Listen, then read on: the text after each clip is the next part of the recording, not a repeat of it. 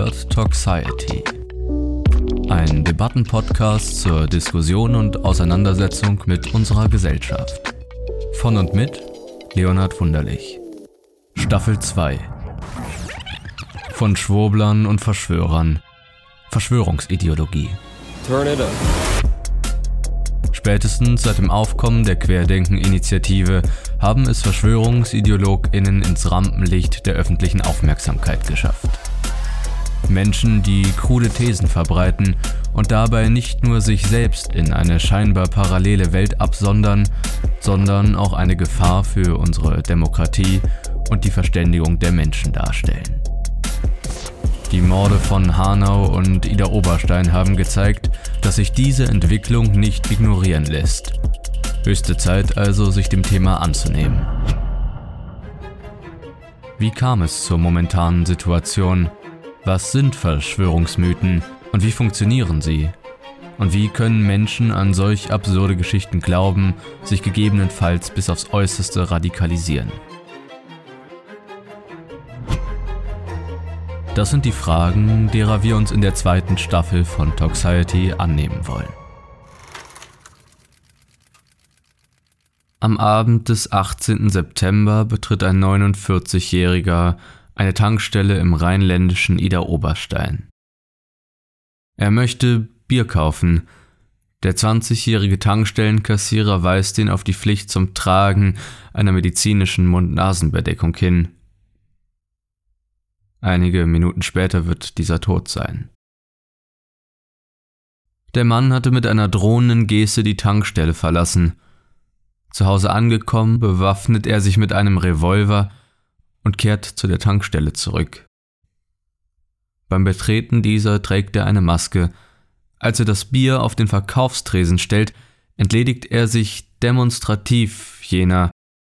Der junge Kassierer weist ihn erneut auf die Verordnung hin. Später wird der Mann angeben, er habe sich von dem Kassierer in die Ecke gedrängt gefühlt, keinen anderen Ausweg mehr gesehen, der 49-Jährige zieht die Schusswaffe und schießt dem Studenten aus nächster Nähe in den Schädel. Bereits am folgenden Tag gesteht er die Tat nach seiner Verhaftung gegenüber der Staatsanwaltschaft. Er sagt aus, die Corona-Maßnahmen der Regierung abzulehnen.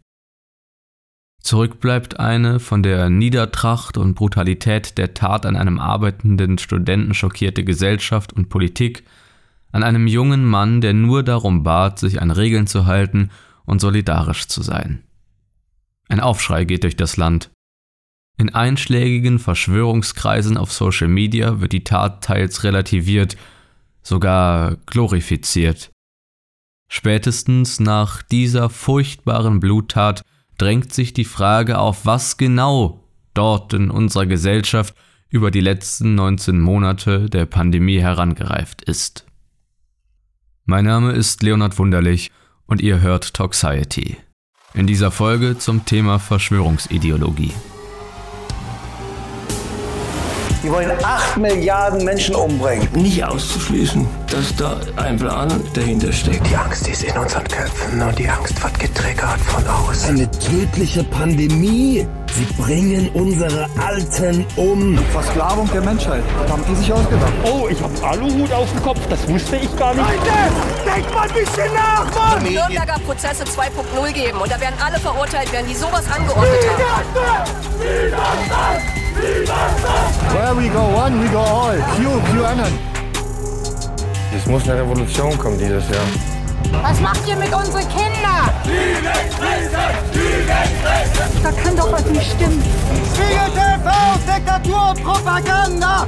Eine geplante und inszenierte Aktion, es ist äußerst wahrscheinlich. Geht mal googeln. Das Aber ist das Wissen. Das ist das Wissen. Wir wollen unseren Kaiser zurück. Wir werden von Satanisten hier äh, beherrscht. Ich denke, dass ich aufgewacht bin, ja.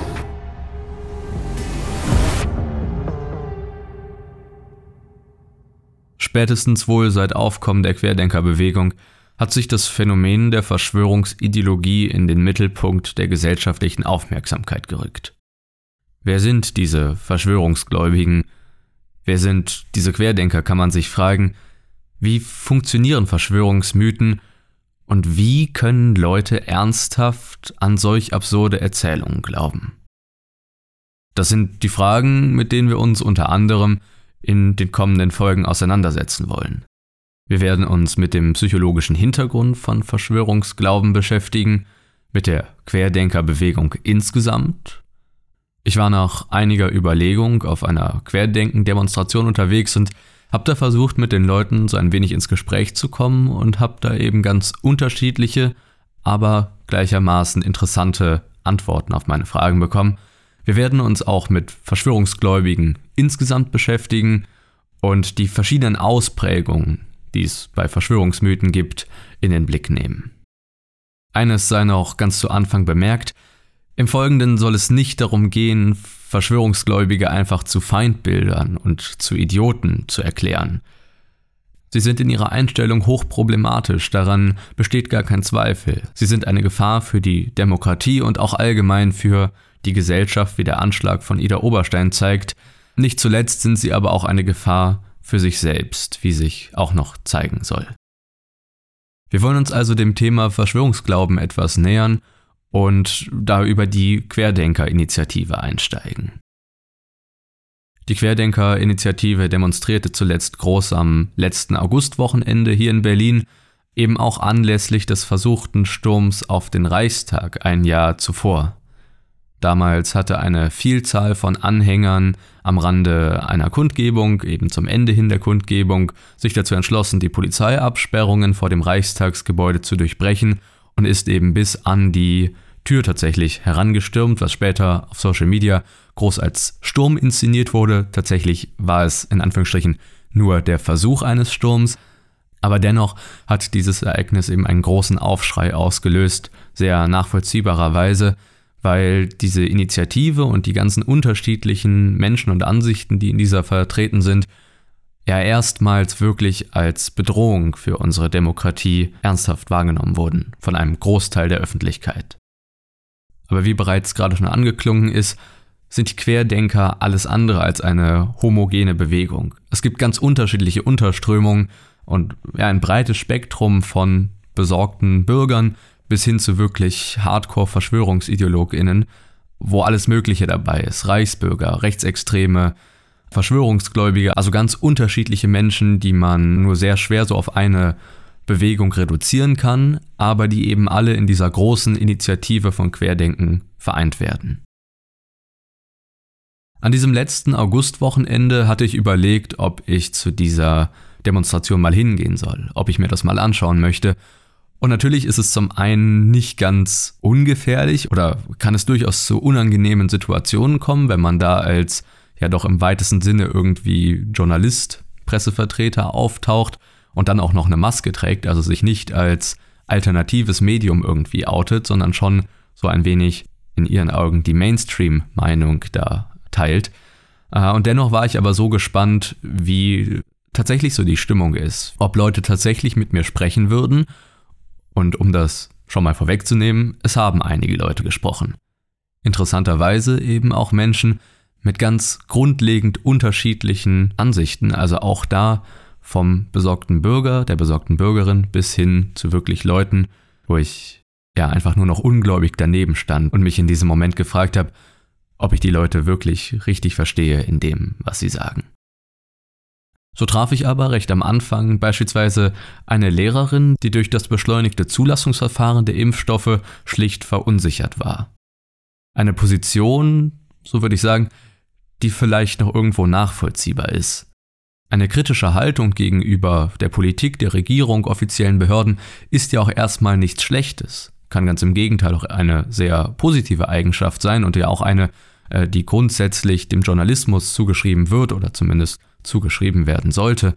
Problematisch wird es eben, wenn aus der kritischen Sicht eine Verschwörungsideologie wird, aber so war es eben bei meiner Gesprächspartnerin nicht, sondern Sie wirkte zunächst doch sehr vernünftig. Also ich bin heute hier, weil ich meine Arbeitsstelle als Pädagogin nicht verlieren möchte. Und ich bin ähm, nicht überzeugt von dem neuen Impfstoff. Okay. Und höre auch immer wieder, dass es wirklich ähm, Nebenwirkungen gibt, dass es Komplikationen gibt. Es ist mir völlig unbegreiflich, dass demnächst ähm, Busse vor meiner Schule stehen sollen und Schülern auch ein Impfangebot gemacht werden soll. Ähm, ich finde die Maßnahme nicht verhältnismäßig. Ich finde, die Schweden haben es richtig gemacht. Ich bin für Frieden, für ähm, Dialog, gegen Diskriminierung in egal welcher Richtung. Okay. Ähm, habe ein soziales Jahr in Rumänien gemacht als Jugendliche, bin bestimmt nicht ausländerfeindlich, aber mache mir große Sorgen um unsere Demokratie. Wenn man sie so hört, dann klingt sie, denke ich, vernünftig, nachdenklich, wenn auch kritisch, aber das ist ja wie gesagt per se nichts Schlechtes, sondern kann eben auch eine sehr gute Eigenschaft sein.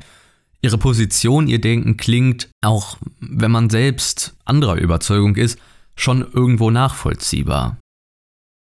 Trotzdem wollte ich mich damit natürlich nicht zufrieden geben und klopfte ihre Position weiter nach Verschwörungserzählungen ab. Ich fragte, ob sie irgendeine niederträchtige Verschwörung der Machteliten wittere. Ich höre da, also gerade Stichwort Impfbusse, das ist ja eine Regierungsentscheidung, dass so etwas passieren ja. soll, eine Entscheidung des Gesundheitsministeriums.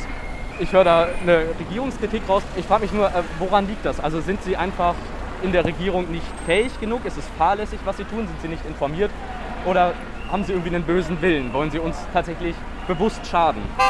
Ähm, ich bin hier, weil ich denke, es müssen verschiedene Stimmen gehört werden. Ich unterstelle hier niemandem eine böse Absicht. Okay. Ähm, aber ich mache mir Sorgen, dass einfach der öffentliche Diskurs in, ähm, ich komme aus Österreich, ich verfolge es in ganz Europa, ähm, überall so leidet. Ich finde es super, dass die Franzosen jetzt äh, massenhaft auf die Straße gehen gegen den geplanten Impfpass. Und es ist mir einfach wichtig, dass dieser Diskurs geführt wird. Wollen wir eine Diskriminierung von Ungeimpften ähm, oder nicht? Ich denke, sie klingt weiterhin sehr vernünftig. Ihre Position ist weiterhin zumindest irgendwo nachvollziehbar. Interessant ist aber der schmale Grad zu Verschwörungserzählungen. Ich unterstelle meiner Gesprächspartnerin keinen Verschwörungsglauben, Sie sagt selbst, sie unterstellt niemandem eine böse Absicht, das heißt, sie wittert nicht direkt eine Verschwörung einer gewissen Gruppe, wie es für einen Verschwörungsglauben eben typisch wäre.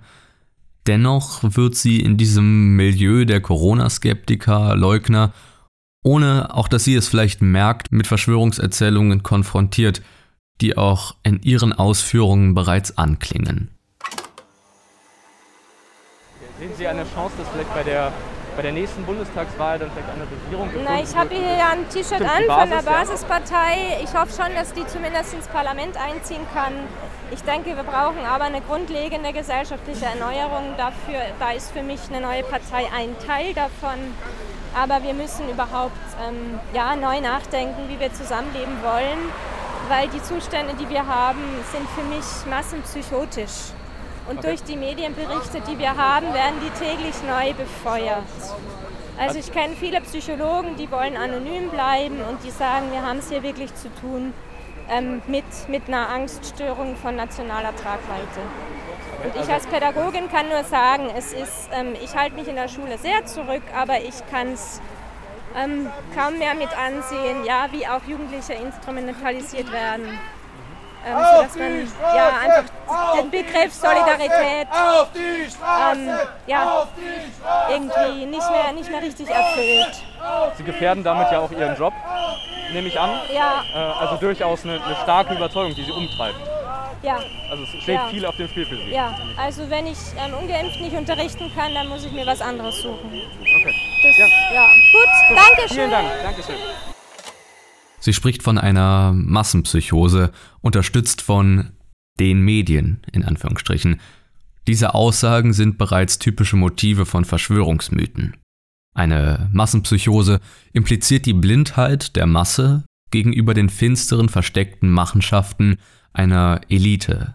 Wir haben es also mit einem Wir gegen die Denken zu tun, beziehungsweise einem diejenigen, die an der Beschwörung unbeteiligt, aber blind gegenüber dieser Verschwörung sind, denjenigen, die von dieser Verschwörung wissen und sie bekämpfen, in dem Fall beispielsweise die Querdenker, und eben Eliten oder eine gewisse geschlossene Gruppe von Menschen, die sich eben aus eigenen Interessen gegen andere verschworen haben soll.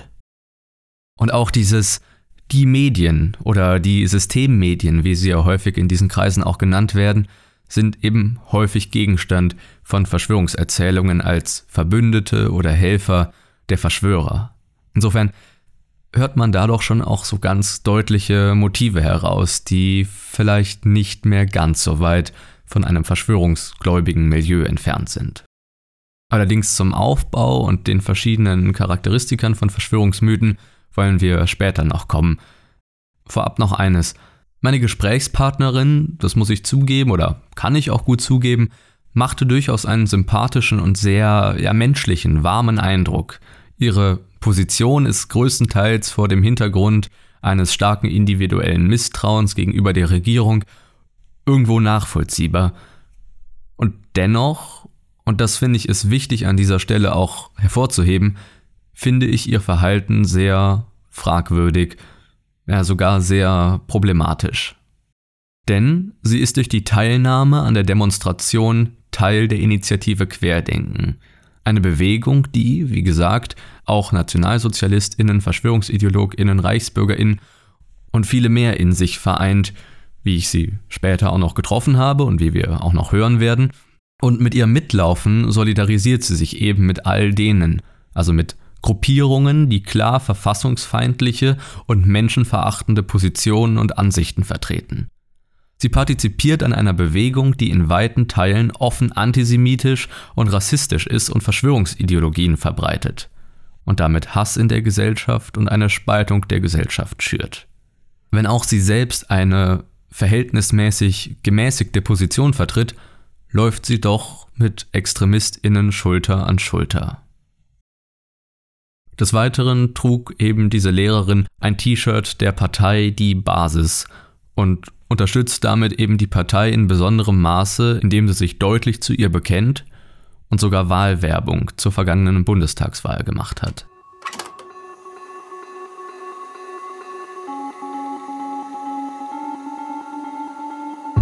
Exkurs.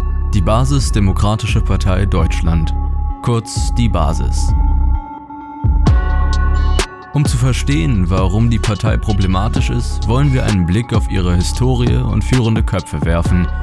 Menschen, die es im Zweifel mit Faktentreue und der Verfassung und Menschenwürde nicht so genau nehmen.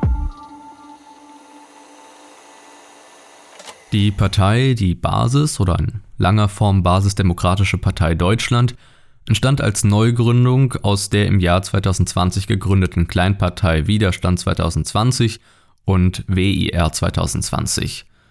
Die beiden sozusagen Vorgängerparteien wurden von dem Arzt und Verschwörungsideologen und vor allem wesentlichen Wortführer und Initiator der Querdenken-Initiative Bodo Schiffmann gegründet und die Partei, die Basis hat nach eigenen, allerdings daher eher zweifelhaften Angaben ca. 30.000 Mitglieder.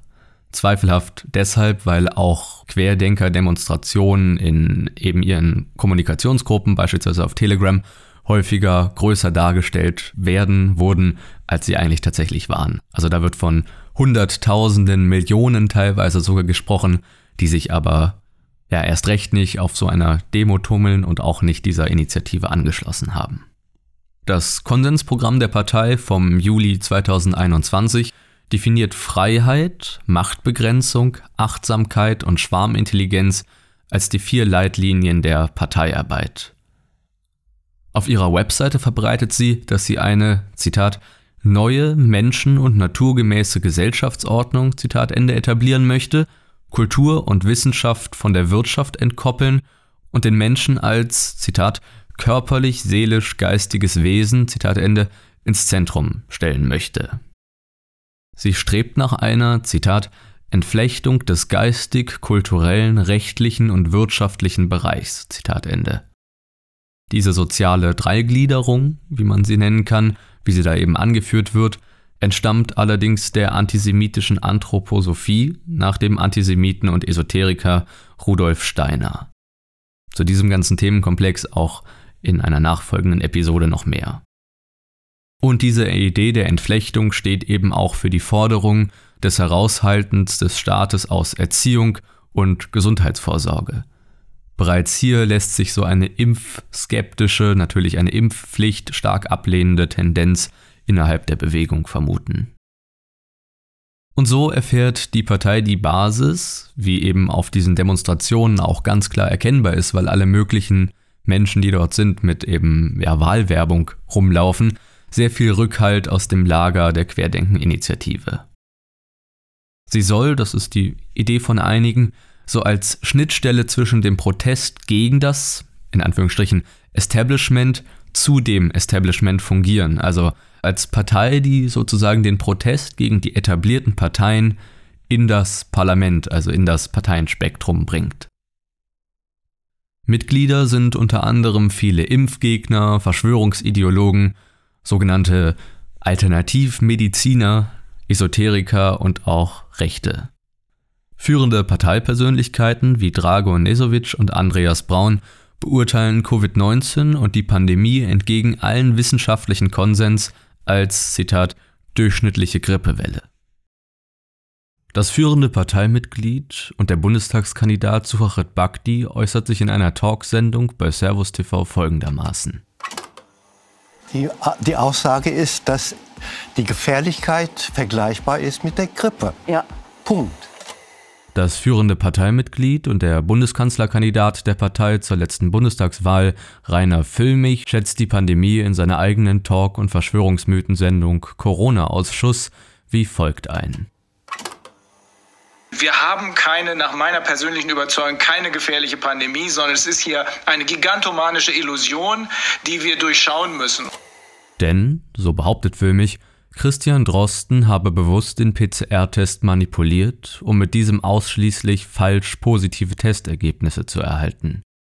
So würde eine Pandemie erst ertestet werden, die es aber eigentlich gar nicht gäbe. In der Konsequenz strebt er eine Sammelklage, eine Class Action an. Allerdings sind in Deutschland Sammelklagen gar nicht zulässig, insofern will er sie im Ausland durchführen. Er sammelt hierfür von seinen Anhängern Finanzierungsbeiträge von 800 Euro ein. Bis heute ist keine Klage zustande gekommen. Das wiederum begründet er mit einer für Verschwörungsgläubige sehr typischen Argumentation. Er sagt, die Justiz, die Gerichte seien mittlerweile auch im Ausland schon so weit von den Verschwörern unterwandert worden, dass man aus politischem Willen sich seiner Klage nicht rechtsstaatlich annehmen will dass seine Klage Schwachsinn ist und nach Einschätzung von anderen Juristen keinen Erfolg verspricht, will er zumindest nach außen hin nicht zulassen. Vielleicht sind dafür die Unterstützungsgelder zu verlockend. Im Interview gegenüber dem in Anführungsstrichen Alternativmedium Bittel TV äußert er sich im Livestream wie folgt. Also die Kinder-Class Action ist ja schon besprochen worden, die haben wir schon bezahlt, also einen Vorschuss haben wir dafür schon bezahlt, die wird in Kanada laufen. Die andere Class Action ist immer noch anhängig, auch wenn es da nicht anders ist als hier, dass also die Justiz so verbogen ist, dass sie alles tut, um genau die Beweisaufnahme über PCR zu verhindern. Mhm. Also die wollen immer nur darüber reden, Maßnahmen angemessen oder nicht. Das ist die zweite Ebene, die ist scheißegal. Wenn ich mhm. auf der e-, ersten Ebene äh, zu dem Ergebnis komme, es gibt überhaupt keine Pandemie, weil das alles auf dem Drosten PCR-Test basiert und der war damals so eingestellt, dass er, dass er nur 100% False Positives ähm, äh, bewirken konnte und sollte. Ja, also, mhm. aber gut, ist eine andere Geschichte. Des Weiteren verbreitet er Theorien, die so wirr sind, dass man ihnen kaum folgen kann. Er schmeißt sämtliche Begriffe und typische Verschwörungserzählungen durcheinander und versucht so eine neue Erzählung zu bauen. Hört man sich diese an, kann man eigentlich nur ungläubig mit dem Kopf schütteln. Ich werde mir so im Folgenden auch nicht die Arbeit machen und irgendwie versuchen aufzudröseln, was er versucht zu erklären. Die Theorie ist so wirr, dass das völlig sinnlos wäre. Ich lasse euch einfach selbst hören. Gegenüber wieder mal Bittel TV äußert er sich im Livestream folgendermaßen. Äh, da haben wir eine weitere, ein weiteres Ereignis, das will ich kurz schildern, weil ich glaube, geheim ist es nicht. In Äthiopien sind, Äthiopien ist die Heimat von Tedros wohlgemerkt, ne? der mhm. da wegen äh, Völkermordes ähm, äh, gesucht wird. Ähm, und der ist der Chef der WHO. Äh, in Äthiopien sind wohl fünf Millionen Kinder faktisch verkauft worden. Ähm, Gelder wohl über den World Monetary Fund werden dem Land gegeben, aber nur als Gegenleistung äh, dafür, dass äh, die Kinder sich auf einem besonderen Training unterziehen lassen. Warte mal, ich habe hier äh, die, äh, Bezeichnung, das nennt sich, was da passiert mit den Kindern, nennt sich Impact Investment. Also das Training ist Google Goggles, also nicht Google, sondern irgendwelche Goggles haben die auf, also so, so Brillen, werden dann mit blauem Licht beschienen, blaues Licht. Ähm, und äh, das soll dann zu einer besonderen äh, Form des Lernens führen. Äh, die werden dann geblockchained, fünf Millionen Kinder geblockchained, äh, gechained da wird das Pineal Gland, ich glaube, das heißt deutsch Zirbeldrüse, mit diesem blauen Licht beschienen. Das soll ziemlich böse Folgen haben. Aber offiziell soll das die Kinder dazu bringen, dass sie wesentlich lernfähiger sind. So, und jetzt kann man sich dann über Goldman Sachs sind das, die das alles machen, ähm, kann man dann sagen, so, ich wette jetzt auf die äh, 20.000 oder auf die 100.000 sowie Put- und Call-Optionen im Finanzgeschäft. Call heißt, ich wette darauf, dass die ihr Lernziel erreichen. Wenn, ich das, wenn das dann passt, dann kriege ich Geld dafür. Put sagt, oh, nee, die schaffen es nicht, dann kriege ich Geld, wenn sie ähm, die, das Lernziel nicht erreichen. Ähm, am Ende soll das Training aber dazu führen, dieses Lernen, dass sie in der Lage sind, ähm, selber zu programmieren, auch im transhumanistischen Bereich zu programmieren. Das bringst du natürlich nur fertig, wenn du ähm, keine Empathie mehr hast. Und das könnte sein, dass das das Ziel dieser Aktion ist. Jedenfalls, das wird auch Bestandteil dieser Class Action sein. Es wird, wie gesagt, eine internationale Class Action und man kann es nicht deutlich genug wiederholen. Äh, wenn eine solche Class Action, auch wenn es nur in Anführungsstrichen für Kinder ist, durchkommt und die dann Schadensersatz kriegen, dann kriegt jeder andere auch Schadensersatz.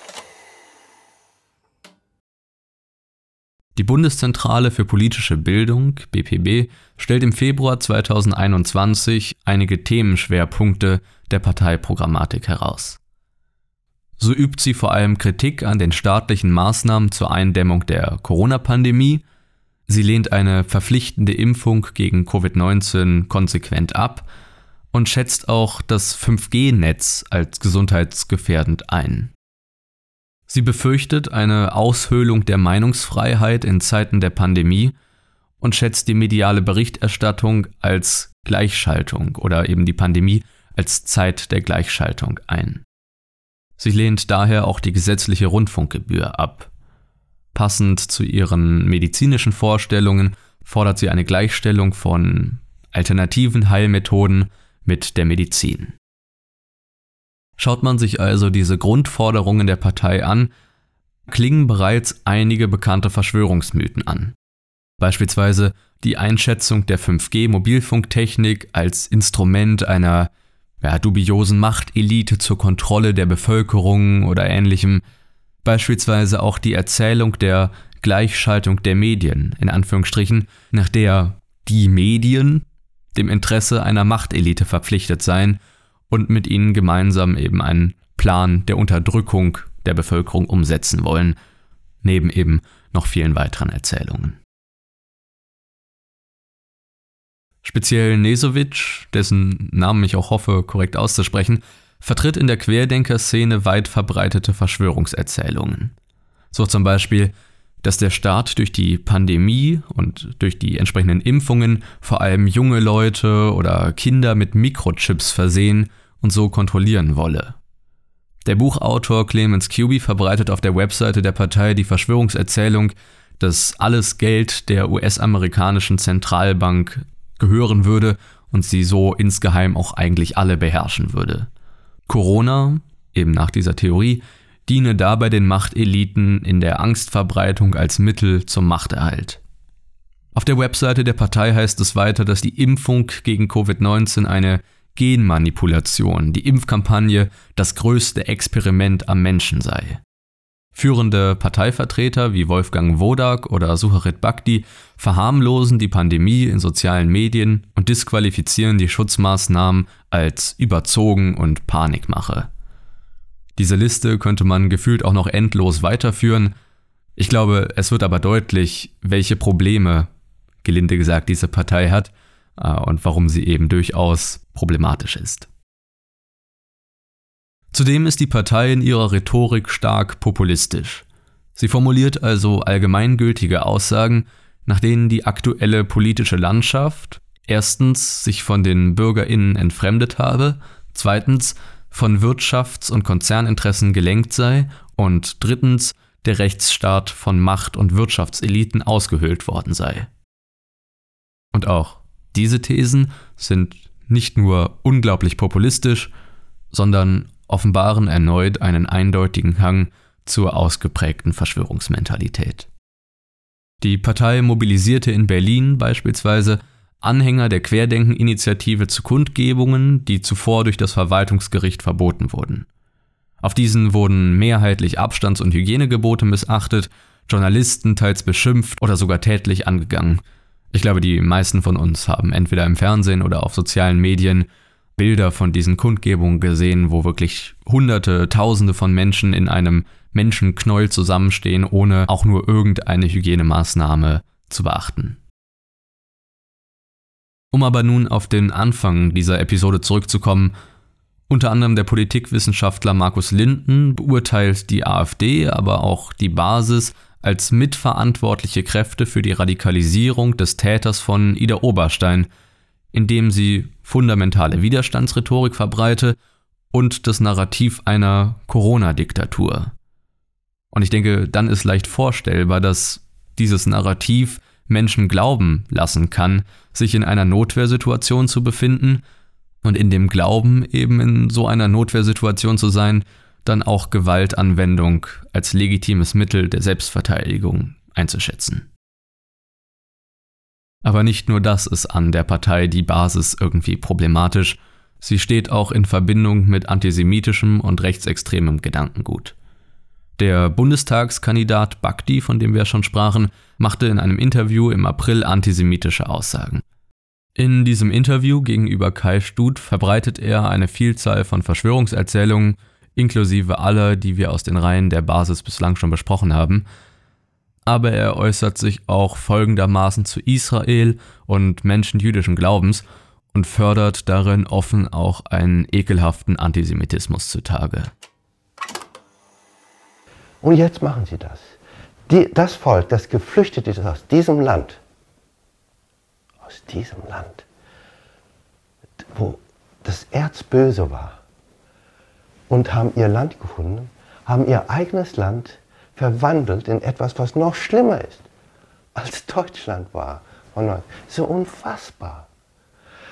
Und dann habe ich den Amerikanern gesagt, das ist das Schlimme an den Juden. Sie lernen gut. Es gibt kein Volk, das besser lernt als sie. Aber sie haben das Böse jetzt gelernt und umgesetzt. Und deswegen ist Israel jetzt living hell, die lebende Hölle.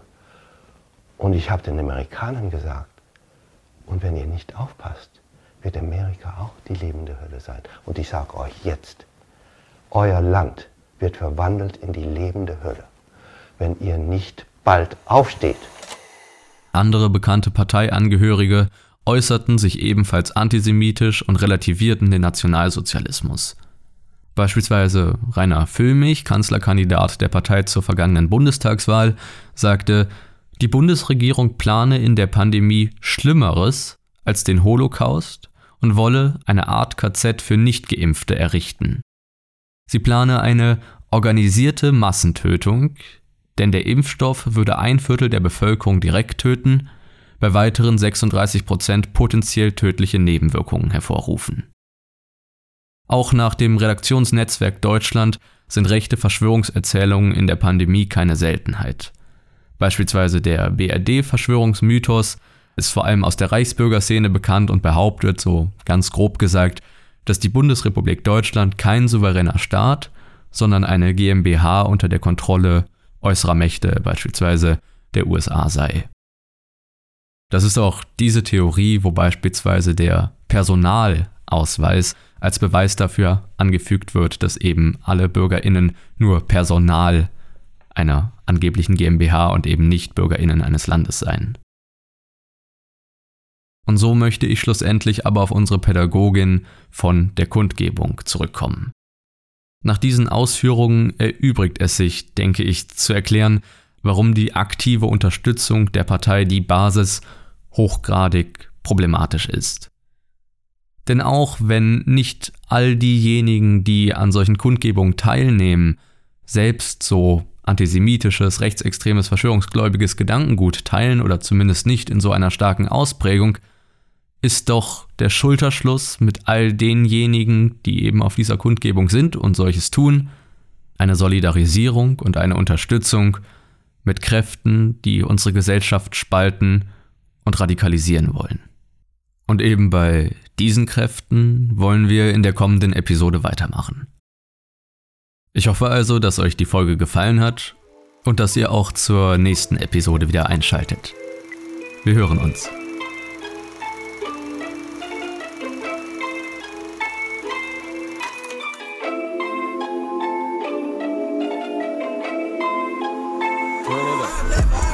Das war Toxiety.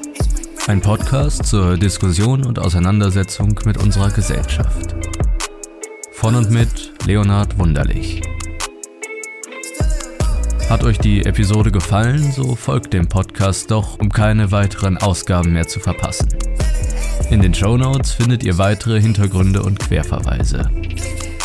Schaut auch gerne auf der Instagram-Seite dieser Show vorbei unter toxiety-podcasts und lasst mich eure Meinung wissen. Wir hören uns.